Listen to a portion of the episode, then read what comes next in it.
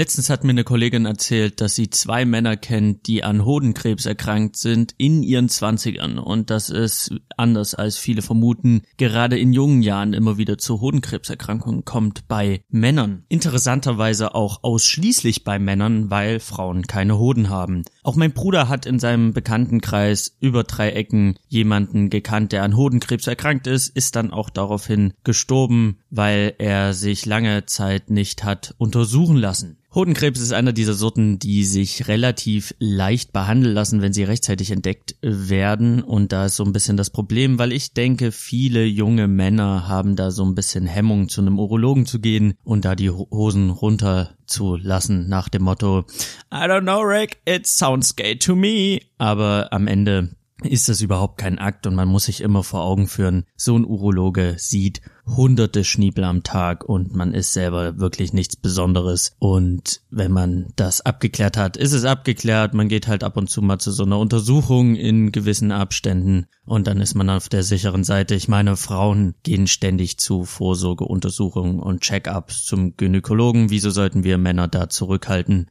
So ein Urologe ist eigentlich nicht so das große Thema. Und ich finde, es gibt so viele Dinge, die einen ins Grab bringen können. Da müssen es die eigenen Murmeln schon wirklich nicht sein. Und damit starten wir in eine neue Folge von Shawarma und Spiele. Es geht um Midsummer, es geht um Link's Awakening und um Big Dick Energy. Was auch immer das am Ende ist. Shawarma und Spiele. Hallo und herzlich willkommen zur 41. Folge von Shawarma und Spiele. Heute soll es um Zelda gehen, um Midsummer und um Big Dick Energy und Political Correctness. Ich war nämlich letztens auf so einer kleinen feinen Homeparty. Ich glaube, es war eher angelegt als Vorglühen und wir gehen danach noch feiern bei einer sehr, sehr netten Kollegin. Es war ein sehr, sehr schöner Abend und wir sind da hinten gekommen und wir haben dann dort gemeinsam ein bisschen gechillt und es wurde später. Irgendwann mal sind wir auch gar nicht mehr feiern gegangen sondern wir saßen drei Uhr morgens auf dem Sofa mit einigen Leuten und man hat über Gott und die Welt gequatscht, wie das halt so ist. Man war auch viel zu müde, auch vom Arbeitstag, um dann noch groß wegzugehen. Und auf diesem Sofa saß ein Typ, den ich nicht kannte, der so ein bisschen vom Typ her aussah wie der weiße Sänger von Young Fathers. Und er meinte dann, dass er beim Händeschlag, beim Händedruck, wenn er jemanden kennenlernt, sofort herausfiltern kann, ob dieser Mann Big Dick Energy hat. Er ist also sehr sensibel für Big Dick Energy und kann das anscheinend sofort äh, ja, erkennen und bestimmen. Und ich wusste am Anfang gar nicht, was das ist und habe mir das dann so ein bisschen von ihm erklären lassen und er meinte, dass er einfach fühlt, wenn jemand einen, ja, wie soll man sagen, einen großen Schlongus hat, denn Big Dick Energy heißt, aus seinem Gehänge ein gewisses Selbstbewusstsein herauszuziehen. Und diese Leute treten dann sehr selbstbewusst auf und sind einfach lockere, entspannte Dudes, weil sie haben ja nichts zu befürchten. Sie sind ja gut bestückt, gut ausgestattet. Sie kriegen die Mädels, sie, sie haben alles, was man als Mann anscheinend möchte. Jedenfalls war das das, was ich so rausgefiltert habe aus der Erklärung, was der Mann mir da erklärt hat auf dem Sofa. Und er meinte auch, er hätte in seinem Studium jemanden gehabt, so einen Kommiliton, der war genau das. Der war groß, Mädels standen auf ihn und er hat halt dieses Selbstbewusstsein, dieses Coole gehabt, dieses Entspannte, dieses Unantastbare. Und er meinte, er hätte ihn gesehen und hätte sofort gewusst, okay, Big Dick Energy. Und in dem Zustand, in dem ich war, so echt ein bisschen zerstört, so drei Uhr morgens, wie das halt so ist, wenn man mit Freunden abhängt, weggeht, saß ich auf dem Sofa und für mich war das so ein Moment von, okay, ich weiß nicht, was dieser Mann da mir gerade erzählt, ich habe keine Ahnung, aber es klingt sehr plausibel und für diesen Moment an diesen, auf diesem Sofa, wo er mir davon erzählt hat, dachte ich mir, okay, Big Dick Energy, das ist ein Ding. Und dieser Mann hat eine Gabe und er weiß ganz genau durch Händedruck, hat der andere Mann es oder hat er es nicht. Und mein Gedanke ging weiter, hey, wetten, das kommt bald wieder. Und da könnte man ansetzen. Wenn der Typ das wirklich drauf hat, dann geht man zu Wetten das, dann geht man auf Tournee und ich bin der Manager von diesem Typen.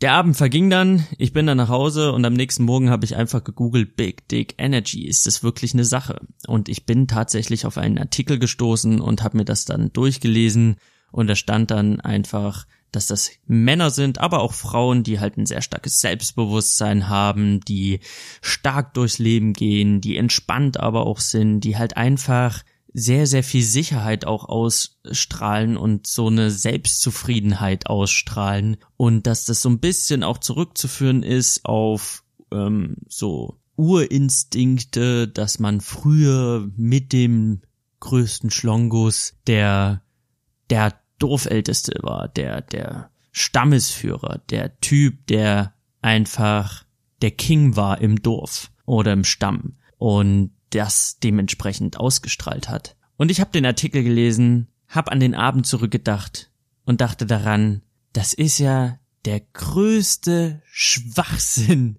den ich jemals gesehen, gelesen und gehört habe. Big Dick Energy.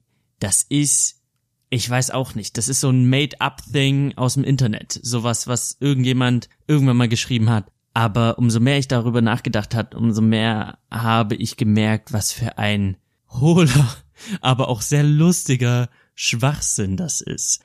Und ich habe dann auch an Zeiten zurückgedacht in meiner Ausbildung. Man war im Sportunterricht, ist danach unter die Dusche. Ich kannte also jemanden, der Big Dick Energy hätte haben können und der war alles andere als selbstbewusst.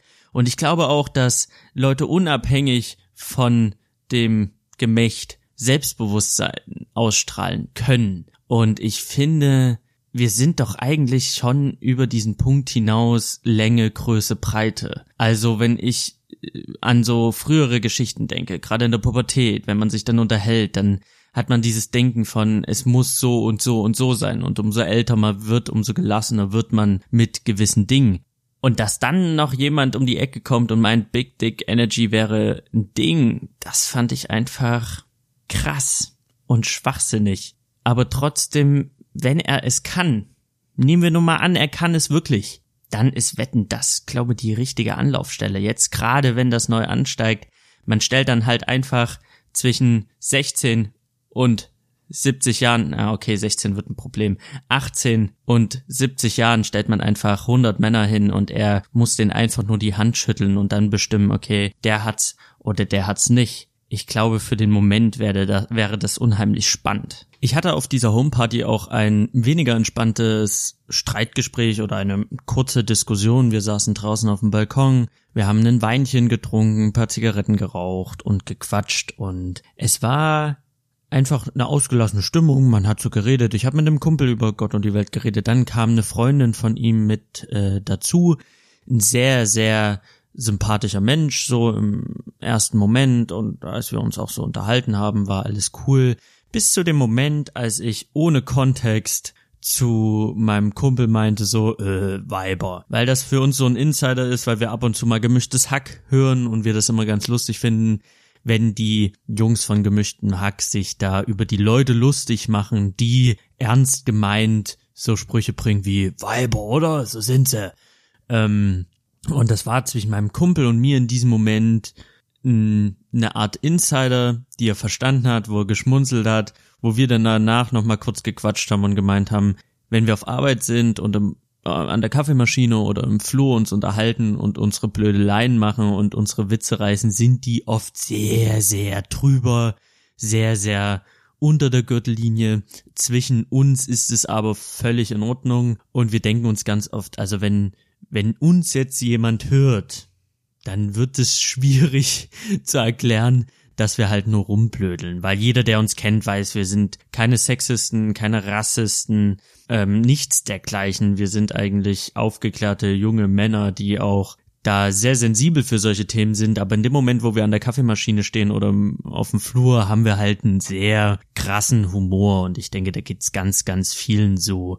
Und in dieser Zweisamkeit, in unserer kleinen äh, niveaulosen Bubble ist es halt auch völlig in Ordnung. Aber wir dachten auch schon so, auch eher witzig gemeint. Da gibt's bestimmt dann einiges zu erklären, falls uns mal jemand auf dem Gang hören sollte.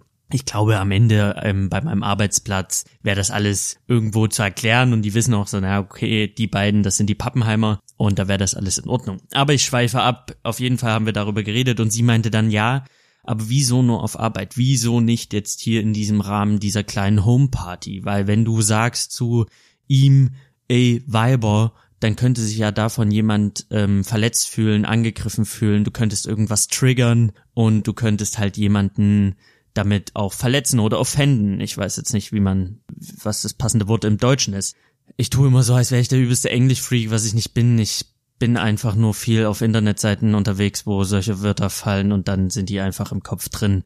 Auf jeden Fall haben wir dann darüber diskutiert und sie meinte halt, dass das halt verletzend sein kann, so, so ein sexistischer Scheiß. Und ich war aber der Meinung, dass dieses Wort Weiber kontextlos an ihn adressiert, jetzt kein Trigger-Moment ist. Weil ich habe nicht zu irgendeiner Frau, die anwesend war, gesagt, ey Weib, hol mir mal ein Bier. Das wäre weder lustig noch wäre das in Ordnung. Das wäre einfach nur sexistisch. Selbst wenn man es so lustig verpackt, ist es halt einfach so, gehört sich nicht, macht man nicht, Punkt. Da gibt's halt für mich keine Diskussion. Da bin ich eigentlich auch nah bei ihr dran, was so, ich würde es mal in Anführungszeichen setzen, Political Correctness angeht ich bin auch, ich würde jetzt auch niemals, wenn sich zwei Mädels unterhalten, dann zu ihm so sagen, äh, die Weiber, so. Das wäre dann doch, da würden sich ja die beiden Frauen, die gemeint sind, oder das, die, eine Frau könnte sich ja dann, wenn sie nicht weiß, wie es gemeint ist, davon verletzt fühlen oder angegriffen fühlen. Aber so war es so ein bisschen außerhalb des Kontexts und sie hat sich da halt draufgestürzt und wir hatten dann die Diskussion, wo ich meinte,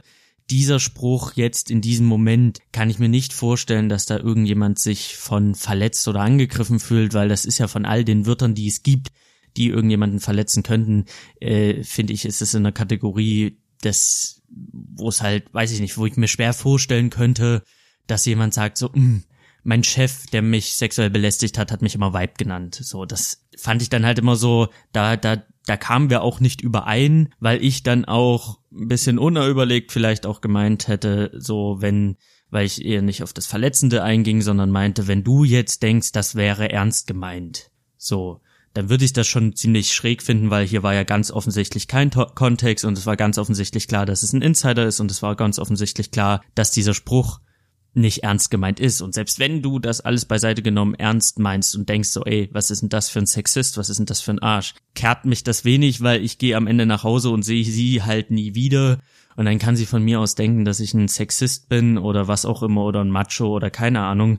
Ich weiß für mich, dass ich es nicht bin. Ich weiß auch, dass ich das nicht nach außen ausstrahle. Und dann ist es für mich in Ordnung. Wenn sie den Insider zwischen mir und meinem Kumpel nicht versteht, dann ist das nicht mein Problem. So, das habe ich hier halt gesagt. Auf Arbeit ist das eine andere Geschichte, weil dann bin ich in einem Team mit aus verschiedenen ähm, Geschlechtern zusammengestellt, verschiedenen Ethnien, verschiedene Herkünften und Lebensbereichen kommt man da zusammen und muss miteinander arbeiten. Da ist es eine andere Geschichte da will ich nicht den Eindruck vermitteln, weil man da auch bezahlt wird, weil man da arbeitet, weil man eine gute Arbeitsatmosphäre haben möchte, ist es eine ganz andere Sache. Ich meine, wir sind alle auf Arbeit eine andere Person als privat.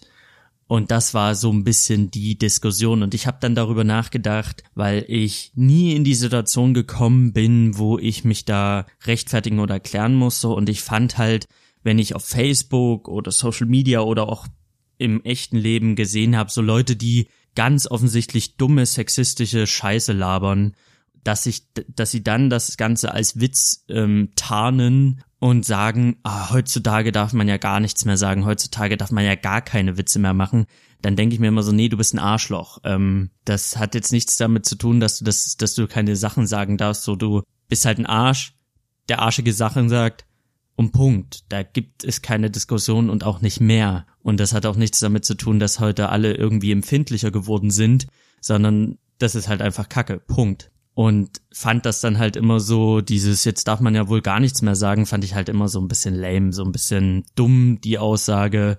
Und es kam halt meistens von so Leuten, die halt einfach Scheiße gelabert haben und das halt nicht erkannt haben als Scheiße. Ich war aber auf einmal in der Situation, wo ich mir dachte, okay, darf man hier wirklich gar nichts mehr sagen, weil das war jetzt für mich in meiner Wahrnehmung einfach kein, kein Ding, was irgendjemanden hätte verletzen können.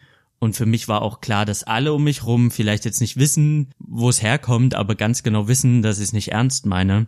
Und schwuppsdiwupps befand ich mich in einer Diskussion über Political Correctness und was darf man sagen und was darf man nicht sagen. Ich denke mir immer noch, das war jetzt nicht das große Ding, weil es war, wie gesagt, ein Spruch adressiert an meinen Kumpel, der wusste, äh, dass es nicht ernst gemeint ist und durch wie viele Ebenen das geht, also Insider-Ebenen. Aber ich denke mir auch, ja, okay, ich könnte jetzt sagen, dass es übertrieben war von ihr, diese Diskussion anzufangen, weil es gab eigentlich kein Problem und ich finde, man sollte an anderer Stelle Sexismus, Rassismus und den ganzen Scheiß bekämpfen. Das war da einfach so, es gibt, es gibt Kämpfe zu kämpfen im Alltag.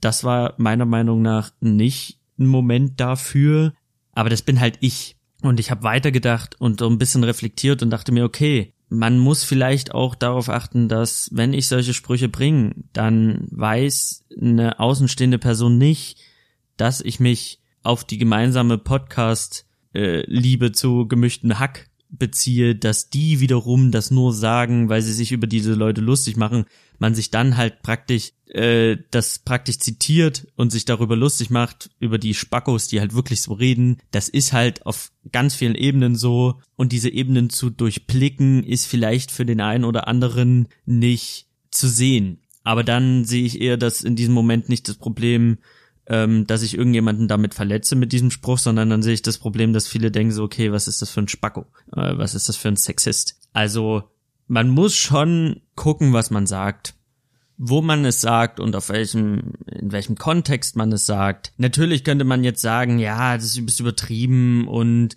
Political Correctness ist so schlimm geworden und man darf sich ja gar nichts mehr erlauben.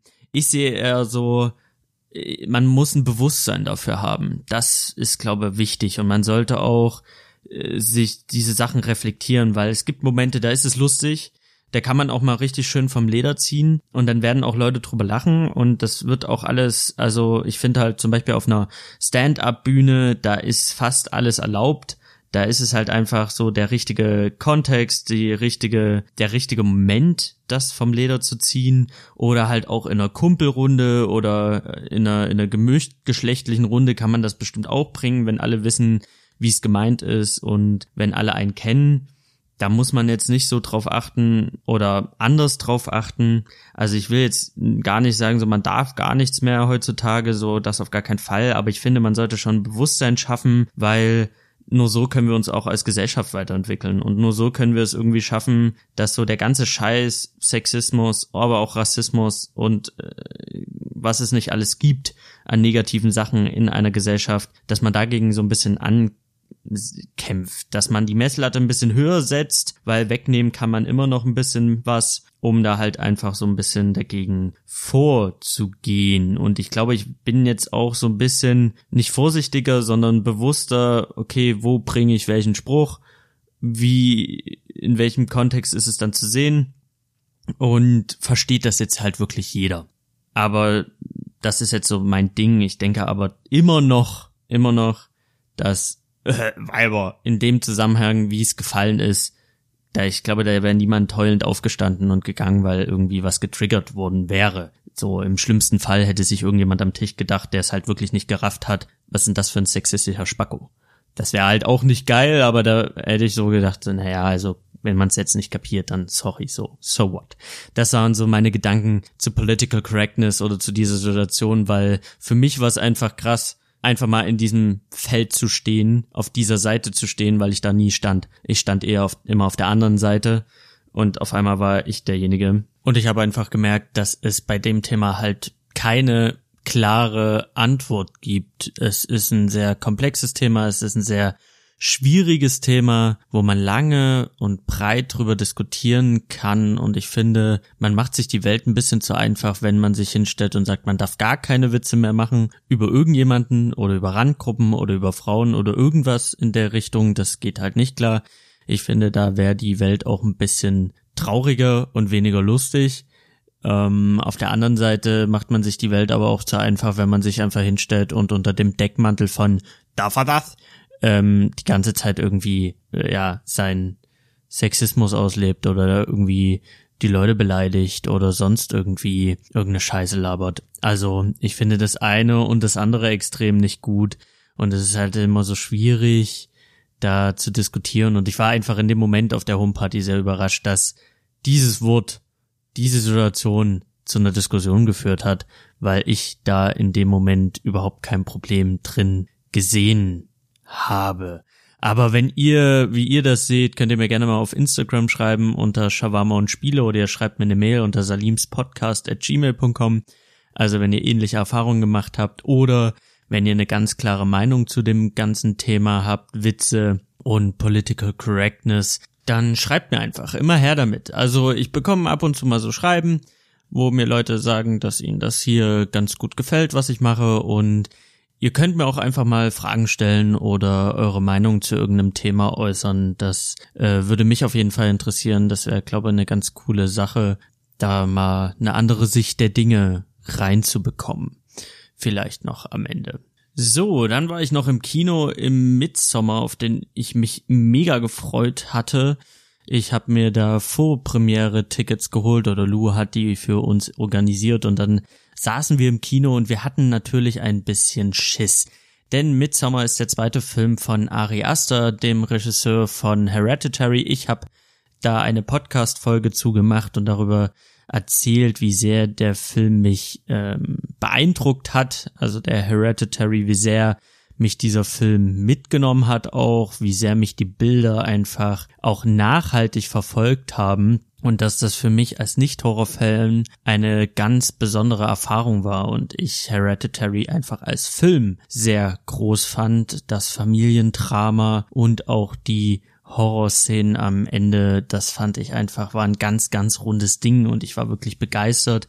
Und als ich dann gehört habe, der macht jetzt seinen zweiten Film und er nennt den Midsummer, war ich natürlich hyped und hab mir auch den Trailer dazu angeguckt und es war schon wieder sehr, sehr weird. Und es war schon wieder so, dass ich mir dachte, okay, willst du das denn wirklich gucken? Und auch Lu hat gesagt, hey, ich habe ein bisschen Schiss oder wir hatten beide so ein bisschen Schiss, aber die Neugierde war dann doch größer und ich habe mir wirklich sehr, sehr viel erhofft und ich habe auch sehr, sehr viel erwartet von dem Regisseur von Hereditary. Und dann waren wir im Kino, dann kam noch eine kurze Durchsage vom Kinobetreiber, also der kam dann noch so auf, auf die Bühne hat dann kurz gesagt, hey, der Film ist ab 18, ähm, das ist Folklore-Horror und ich wünsche euch viel Spaß. Dann einen Tag später kam halt kurz vor knapp dann doch noch die FSK 16 Freigabe, wobei ich sagen muss, die 18 hätte ich dem Film wirklich abgenommen. Also wir saßen auch im Kino und hatten da ein paar Szenen, wo wir dachten, okay, das ist dann wohl die 18. Doch worum geht es in Midsommer? In Midsommer geht es um die junge Studentin Danny, die nach einem Schicksalsschlag sehr, sehr heftig am Boden ist, deprimiert ist und erstmal im Leben wieder klarkommen muss. Und sie ist zusammen mit einem anderen Studenten, mit Christian, und der hat vor, mit seinen ganzen Kommilitonenkumpels, also so eine Gruppe aus vier Mann nach Schweden zu gehen zu einem Mitsommerfest. Denn einer seiner Kommilitonen, der Pelle, ist halt aus so einem ähm, ja, aus so einem Dorf in Schweden, aus so einer Gemeinschaft, die sehr abgekapselt lebt und er lädt dann halt seine Kumpels, seine Kommilitonen halt ein zu diesem Midsummer Festival. Und der Christian will das eigentlich mit seinen Kumpels alleine durchziehen, aber dann, als Danny halt diese harte Zeit durchmacht, sagt er, hey komm, du kannst ja mit, wenn du magst, und so machen sie sich dann gemeinsam auf dem Weg zu diesem Midsommerfestival und auf diesem Midsommerfest von dieser abseits gelegenen Gemeinde passieren einige merkwürdige Dinge, denn es ist nicht ein Festival, so wie wir es kennen, sondern es ist eher ein altertümlicher Brauch von einem Art Kult. Und damit ist eigentlich spoilerfrei alles erzählt, was man wissen muss zu diesem Film. Es ist ein Horrorfilm, der keine Horrorelemente in sich trägt. Es ist ein Film, den ich angesehen habe und der zweieinhalb Stunden geht in der Kinofassung. Die DVD- und Blu-ray-Fassung wird dann nochmal drei Stunden gehen. Und in dieser langen Zeit von zweieinhalb Stunden war ich wie gebannt im Kino. Ich saß in meinem Kinosessel und ich war wie hypnotisiert durch den Sound, die Bilder, das Geschehene. Ich wurde richtig reingesaugt in die Geschehnisse dieses Kults und der Festivalaktivitäten. Und dieser Film hatte zweieinhalb Stunden lang eine unfassbare Sogkraft auf mich. Und wie gesagt, da kommt äh, das Szenenbild, der Ton, die Geschehnisse, das kommt alles zusammen. Und für mich war es wie selbst zweieinhalb Stunden auf einer Art Trip zu sein. Und ich habe mich richtig fallen lassen können in dieser Atmosphäre, weil der Film macht das, was Hereditary vorher auch gemacht hat. Er erzählt ganz viel im Hintergrund. Ganz viele Dinge passieren im Hintergrund und ganz viel wird einfach über das Bild vermittelt und weniger über die Dialoge zwischen den Charakteren. Und man will natürlich die ganze Zeit wissen, was hat es denn mit dieser sehr merkwürdigen schwedischen Gemeinschaft auf sich. Und die ganze Zeit ist es hell, die ganze Zeit ist halt Mitsommer. Das sind die längsten Tage in Schweden. Das heißt, diese Horror finsterne Horrorstimmung, die wir aus Hereditary kennen, die gibt es in Midsommar nicht. Dieser klassische Horrorfilm, wie wir ihn kennen, werden wir in Midsommar nicht erleben. Es ist alles hell, es leuchtet und es hat schon was beängstigend dadurch, dass es halt hell ist und dass es diesen Horror nicht gibt, der das Gefühl der Beklommenheit, dieses beklemmende Gefühl entsteht halt einfach dadurch, dass man die ganze Zeit merkt, hier in dieser Gemeinschaft, hier bei diesem Kult ist irgendwas im Gebüsch, irgendwas stimmt hier nicht. Und man wartet die ganze Zeit ab, was passiert und man will natürlich aus der Erfahrung von Hereditary möchte man auch nichts verpassen.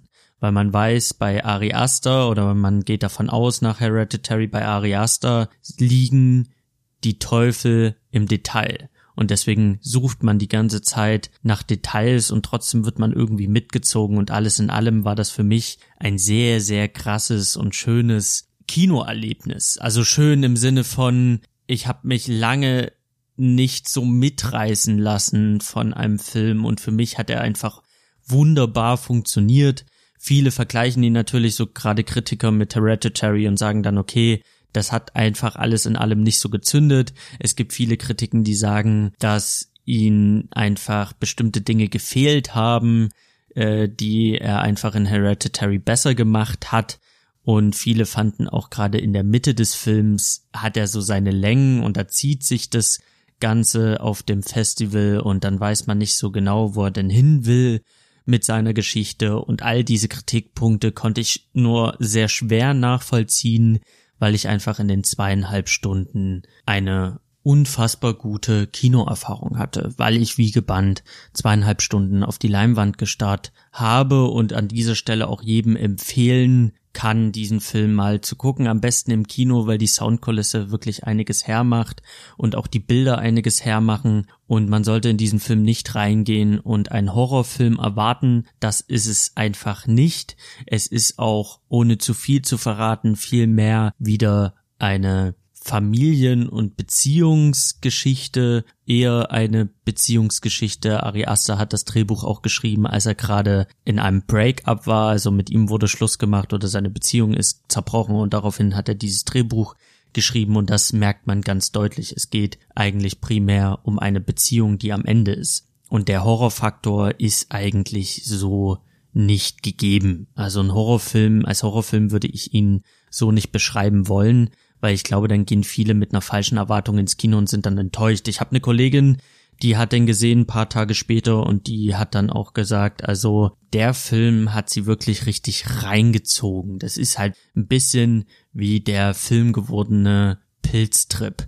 Also die Charaktere konsumieren auf dem Festival Drogen, Pilze und dann sieht man, wie das Bild wabert, es wabert, irgendwo im Detail sieht man immer wieder, wie sich irgendwas verändert, wie was schwimmt. Und das ist einfach alles sehr hypnotisch. Und auch die Schauspieler, die Darsteller, besonders die Hauptdarstellerin machen einen grandiosen Job. Und man merkt auch in vielen Momenten einfach die Handschrift von Ari Aster. Und meiner Meinung nach können wir von Ari Aster noch einiges erwarten. Nach Hereditary und Midsommar bin ich einfach jetzt mittlerweile ein kleiner Fan. Also der nächste Film, den der junge Mann da auf die Leinwand zaubert, den werde ich mir auch auf jeden Fall im Kino angucken und kann das wirklich jedem empfehlen. Wer Midsommar noch nicht gesehen hat, sollte Midsommar auf jeden Fall sich reinziehen und wer Hereditary gesehen hat, hat 2018 auf jeden Fall einer der besten Filme verpasst. Und ich finde auch Midsommar schwimmt bei mir so im Ranking gerade oben mit auf 2019. Also ich gehe jetzt nächsten Mittwoch in Joker. Das ist ja schon übermorgen und bin da auch sehr gespannt, wie der sein wird. Aber so was mein 2019er Ranking angeht, von allen Kinofilmen, ist Midsommar schon, schon gut vorne mit dabei. Also von mir eine ganz klare Empfehlung. Guckt ihn euch an und schreibt mir auch gerne, was ihr von diesem Film haltet oder wie ihr den Film wahrgenommen habt. Vielleicht findet ihr den auch blöd und öde. Ich meine, Geschmäcker sind verschieden, aber ich denke, wer sich darauf einlassen kann, wird eine gute Zeit haben. Es gibt auch ein paar sehr, sehr heftige Szenen, genauso wie bei Hereditary. Also der Film hätte auch eine 18 bekommen können. Die war ja auch äh, in, in, ja, in der Diskussion die 18 und wirklich einen Tag vor Kino-Release hat er dann doch die 16 bekommen. Aber natürlich war nicht nur Kino und Filme ein Thema bei mir, sondern auch Spiele. Ich habe Link's Awakening gespielt, ich habe es durchgespielt und habe mir da so meine Meinung zugebildet.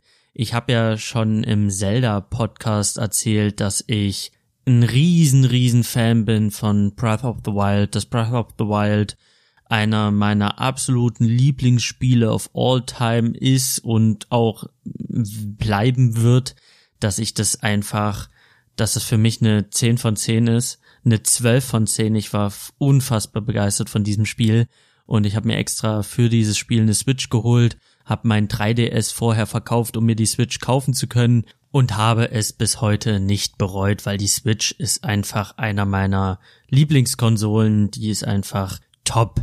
Und natürlich kommt da der 3DS nicht ran und da war der Verkauf auch jetzt nicht so schwer. Aber natürlich habe ich, bevor ich den 3DS verkauft habe, alle Zelda-Spiele, die so available waren, durchgespielt. Also Ocarina of Time, äh, Majora's Mask, Link Between Worlds. Das waren alles tolle Spiele, aber sie haben mich nicht so umgewämst wie Breath of the Wild. Doch bevor ich in den Genuss kam von der Switch und dem Zelda Breath of the Wild, bin ich in den Spanienurlaub geflogen und hatte da nichts weiter außer meinen 3DS und ich hatte so Hunger auf Zelda. Ich wollte unbedingt das neue, neue Zelda spielen, ich wollte unbedingt eine Switch, hatte ich aber zu diesem Zeitpunkt nicht.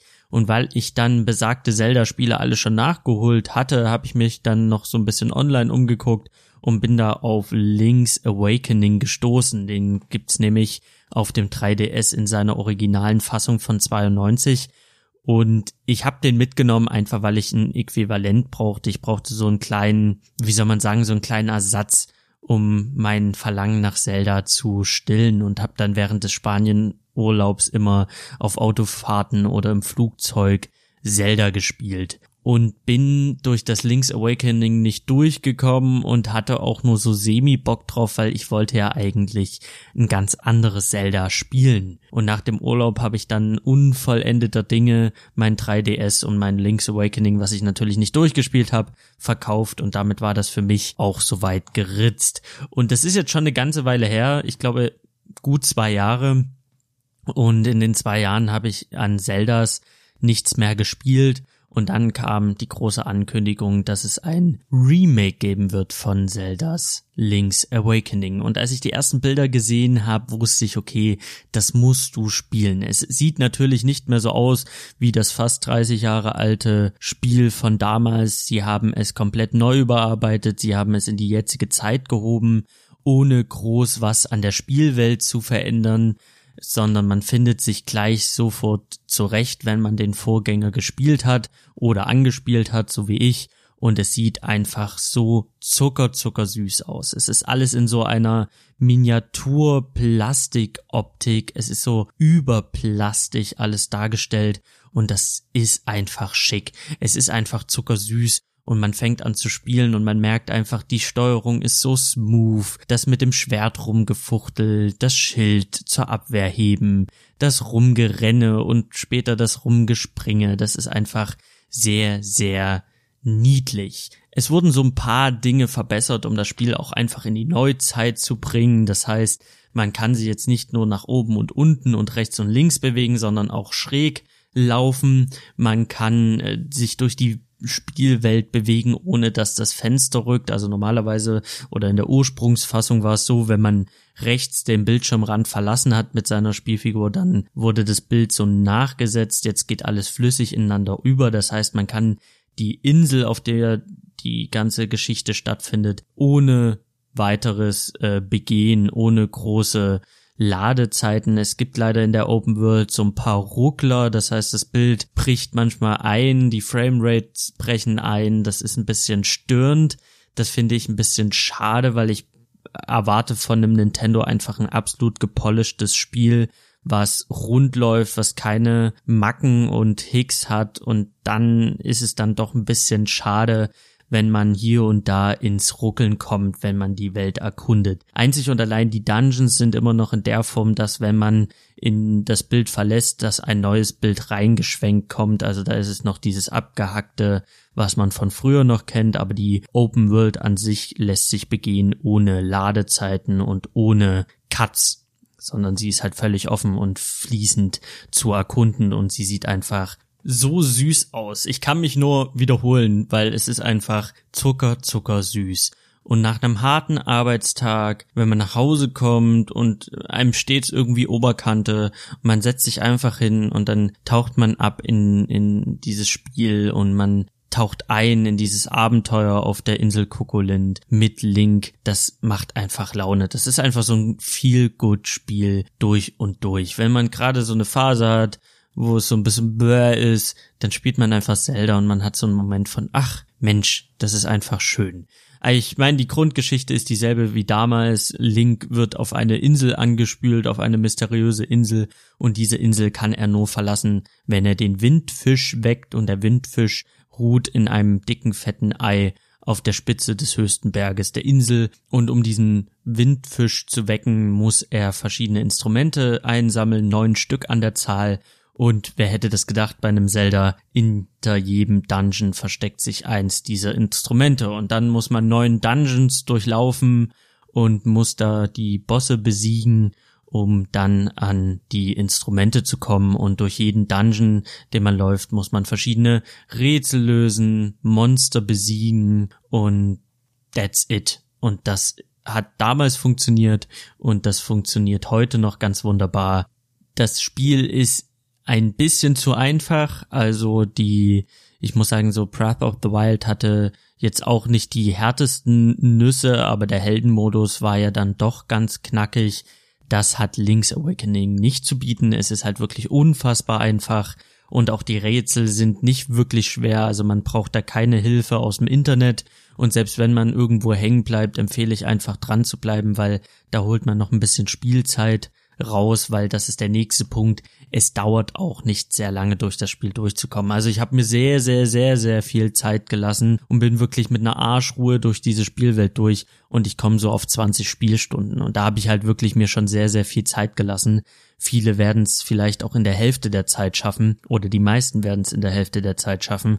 Es gibt so ein paar Nebensachen, die man machen kann. Man kann Herzcontainer suchen, um mehr Herzen zu erlangen. Man kann so magische Muscheln suchen, mit denen verdient man dann halt verschiedene Sachen. Ähm, wenn man 40 Muscheln aufgesammelt hat in der Spielwelt, bekommt man das Kokolin-Schwert. Das ist das beste Schwert des Spiels und dann wird das Spiel einfach noch einfacher, als es ohnehin schon ist. Also dann läuft man da durch wie nichts. Also man braucht da wirklich keine Angst haben, dass man irgendwie in Sachen Schwierigkeitsmodus irgendwelche Probleme bekommt. Es geht halt wirklich, man flutscht so durch und man sollte es nicht spielen, weil man eine Herausforderung möchte, äh, aller Dark Souls, sondern man sollte es spielen, wenn man einfach Bock hat auf ein süßes, Feel-Good-Spiel, was man halt nebenbei so wegspielt. Die Dungeons bieten sich natürlich auch sehr an für unterwegs.